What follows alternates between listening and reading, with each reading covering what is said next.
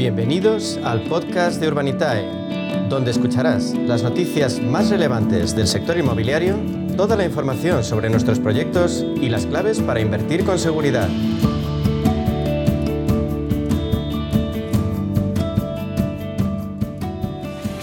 Media sesión queremos ahondar en la fórmula del crowdfunding inmobiliario como alternativa de inversión que nos permite, ya saben, diversificar de forma segura e interesante por la rentabilidad del destino de nuestro dinero.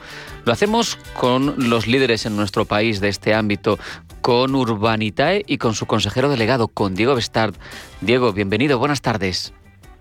Buenas tardes, un placer como siempre.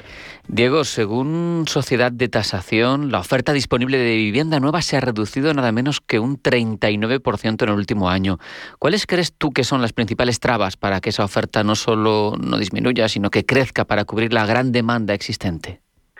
Pues la verdad es que esto es un tema que venimos hablando ya desde hace tiempo, ¿no? Eh, sobre todo cuando empezó toda la crisis del coronavirus, eh, que ya por aquel entonces, justo antes de que empezara, se empezaba a hablar de que si bueno, empezaba a sonar en distintos, en distintos medios y, en distintos ámbitos que si el inmobiliario se volvía a inflar demasiado, ¿no? Sí. Y lo que siempre hemos sostenido, pues desde, desde el sector y en específico desde Urbanita, es que eh, la oferta seguía por debajo de la demanda y, no solo eso, ¿no? Que al final la demanda se puede prever con dos, perdón, la oferta se puede prever con dos o tres años de antelación porque uno, pues, es el ciclo de vida normal de una promoción inmobiliaria, ¿no? Entonces, cuando uno ve que las promociones se están eh, se están ralentizando, pues se sabe que en dos o tres años va, va a haber mucha más demanda que oferta. Y esto lo, lo, venimos viendo desde hace tiempo, ¿no? Y siempre hemos dicho desde el sector que no hay el desajuste.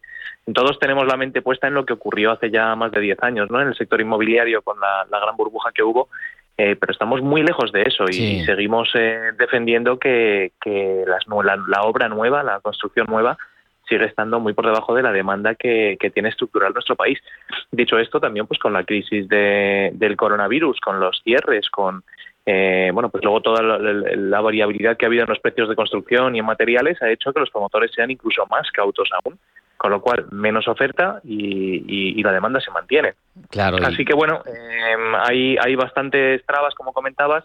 Quizás una de ellas, eh, y es la que venimos eh, pidiendo desde el sector desde hace años, es aligerar un poco la, carga administrativa del tema de las licencias, que al final pues son plazos muy largos, muy muy costosos y hacen que los promotores pues eh, muchas veces decidan no invertir en ciertas zonas por lo que tardan.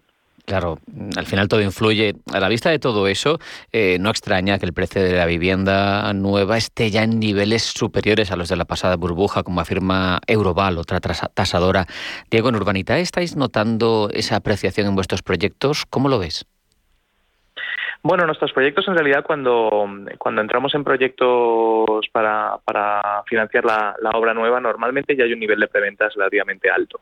Entonces, no estamos jugando a, comprar activos para que se revaloricen en dos o tres años y luego venderlos, sino los precios de venta que estudiamos son de hoy, de ahora mismo, están, están a la venta ya.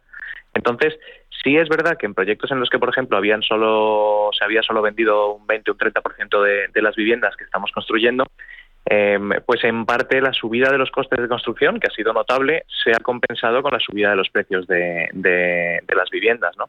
Y la demanda ha acompañado. Al final tú le subes el precio de venta a una vivienda un 5 o un 10% y absorbes gran parte de, parte de ese coste adicional en la, construcción y puedes, puedes asumirlo, ¿no? Em, pero bueno, como, como comentaba, nosotros no, especulamos a, ciclos altistas, sino, sino vemos precios de hoy. Hay algo además innegable, el apetito inversor sigue siendo muy muy alto. La semana pasada, de hecho, cerrabais un proyecto residencial en Menorca en apenas unos minutos. ¿Esto, esto cómo es posible? Pues mira, no, fueron apenas unos minutos, fueron unos segundos. De hecho, se cerró el, proyecto, eh, bueno, dos millones de euros entre, entre cientos de inversores en, cuestión de 20, 30 segundos. Bueno, al final este proyecto era un proyecto muy atractivo. Eh, juntamos a cientos de inversores para, pues, entre todos, eh, juntar el capital necesario para llevar a cabo un, proyecto de, obra nueva residencial en Menorca. El proyecto además tenía un nivel de preventas elevado, más del 40%, eh, la licencia de obra estaba a punto de, conseguirse y en una zona en Menorca, en Fornells, donde es que no hay sitio para hacer obra nueva. Entonces dices, bueno, esto es un valor muy seguro, ¿no? Cuando consigamos la licencia podemos empezar a hacer la obra, ya hay un nivel de preventas bueno la rentabilidad estimada del proyecto superaba el 40% en unos dos años y medio más o menos que tenía el, plazo estimado del promotor. Y, bueno, pues al final los inversores les ha gustado eh, la zona, les ha gustado la promoción, les ha gustado el promotor y, decidieron ir para adelante y, yo te digo, en 20 segundos invirtieron más de casi, bueno, casi 2 millones de euros. Un dinamismo que no para. Hoy mismo abrís proyecto, además junto a uno de vuestros promotores estrella, Grupanchon. ¿En qué consiste? Bueno, pues muy en línea con, los otros proyectos que ha hecho Grupanchon en el pasado, eh, este promotor está especializado en la compra de locales comerciales en Madrid, en el centro, en zonas de mucha densidad poblacional, y lo que hacen es comprar estos locales y convertirlos en trasteros. Entonces es el típico local que uno está, está muy bien situado porque son zonas residenciales muy consolidadas, pero el típico local que no funciona nunca, que está constantemente cambiando de, negocio, pues ellos lo que hacen es comprarlo, convertirlo en trasteros.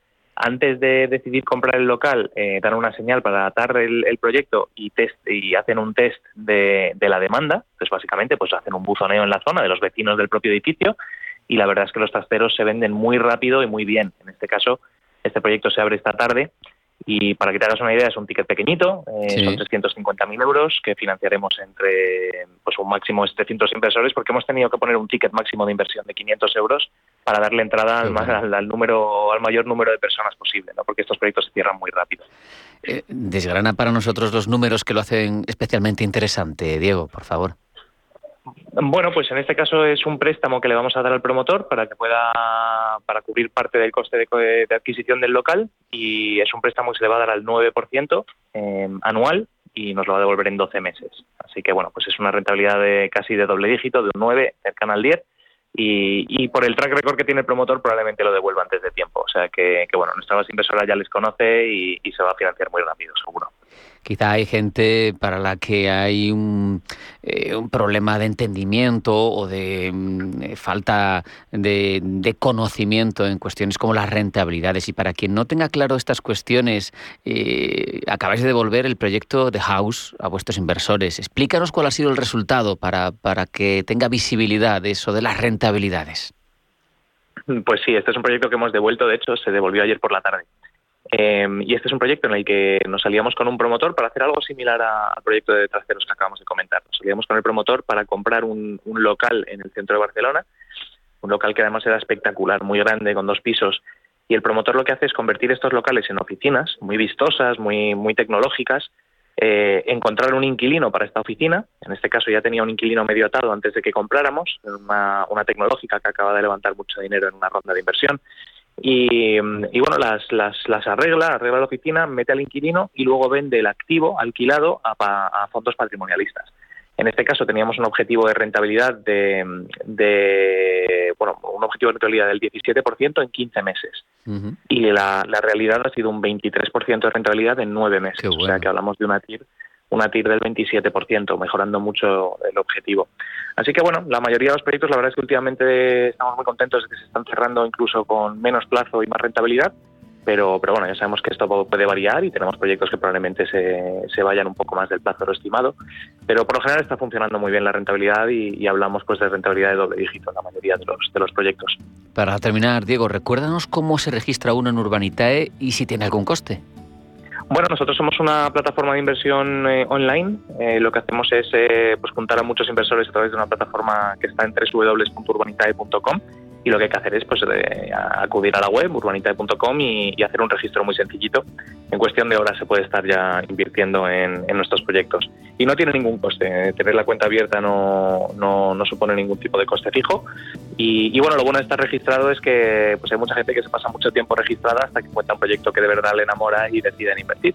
Así que si estás registrado, pues te van llegando las actualizaciones de los proyectos nuevos y, así estás al día de todo. Qué bueno. Diego Bestard, consejero delegado de Urbanitae, ha sido un placer. Muchas gracias. Gracias a vosotros, un placer, como siempre.